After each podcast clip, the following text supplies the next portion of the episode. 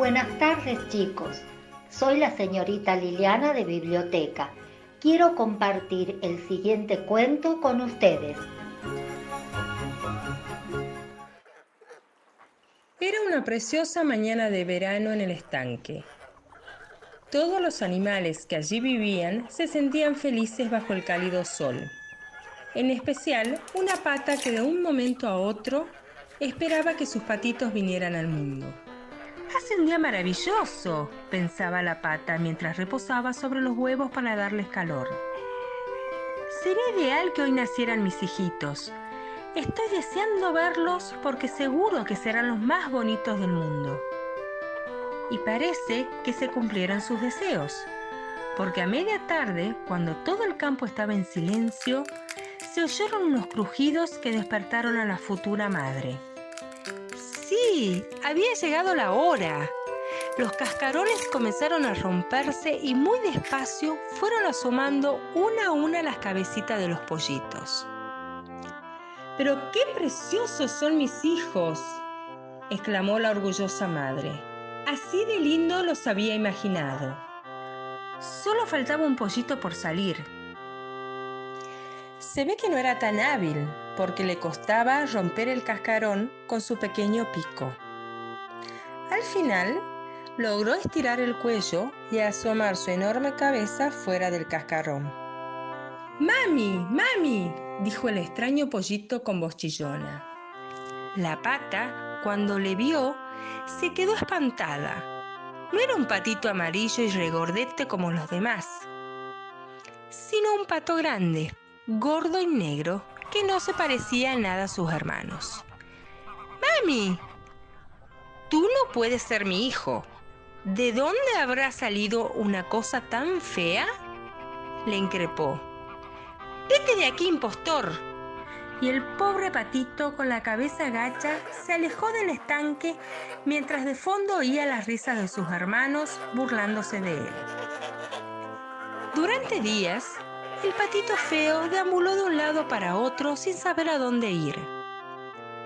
Todos los animales con los que se había encontrado le rechazaban y nadie quería ser su amigo. Un día llegó a una granja y se encontró con una mujer que estaba barriendo el establo. El patito pensó que así podría encontrar cobijo, aunque fuera durante una temporada. Señora, dijo con voz trémula. ¿Sería posible quedarme aquí unos días? Necesito comida y un techo bajo el que vivir. La mujer le miró de reojo y aceptó. Así que durante un tiempo al pequeño pato no le faltó de nada. A decir verdad, siempre tenía mucha comida a su disposición. Todo parecía ir sobre ruedas hasta que un día escuchó a la mujer decirle a su marido, ¿Has visto cómo ha engordado ese pato? Ya está bastante grande y lustroso. Creo que ha llegado la hora de comérselo. El patito se llevó tal susto que salió corriendo. Atravesó el cercado de madera y se alejó de la granja.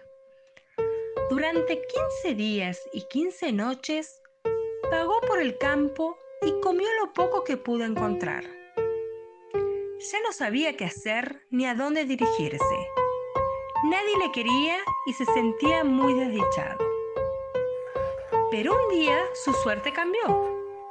Llegó por casualidad a una laguna de aguas cristalinas y allí, deslizándose sobre la superficie, vio una familia de preciosos cisnes. Unos eran blancos, otros negros, pero todos esbeltos y majestuosos. Nunca había visto animales tan bellos. Un poco avergonzado, alzó la voz y les dijo, Hola, ¿puedo darme un chapuzón en vuestra laguna? Llevo días caminando y necesito refrescarme un poco. Claro que sí, aquí eres bienvenido, eres uno de los nuestros, dijo uno que parecía ser el más anciano. ¿Uno de los vuestros? No entiendo, Sí, uno de los nuestros. ¿Acaso no conoces tu propio aspecto? Agáchate y mírate en el agua. Hoy está tan limpia que parece un espejo. Y así hizo el patito. Se inclinó sobre la orilla y no se lo podía creer. Lo que vio le dejó boquiabierto.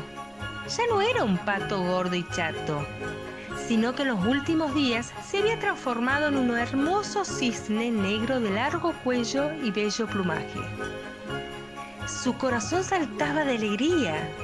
Nunca había vivido un momento tan mágico. Comprendió que nunca había sido un patito feo, sino que había nacido cisne y ahora lucía en todo su esplendor. Únete a nosotros, le invitaron sus nuevos amigos. A partir de ahora, te cuidaremos y serás uno más de nuestro clan. Y feliz, muy feliz, el pato que era cisne se metió en la laguna y compartió el paseo con aquellos que le querían de verdad. Y colorín colorado, este cuento se ha terminado.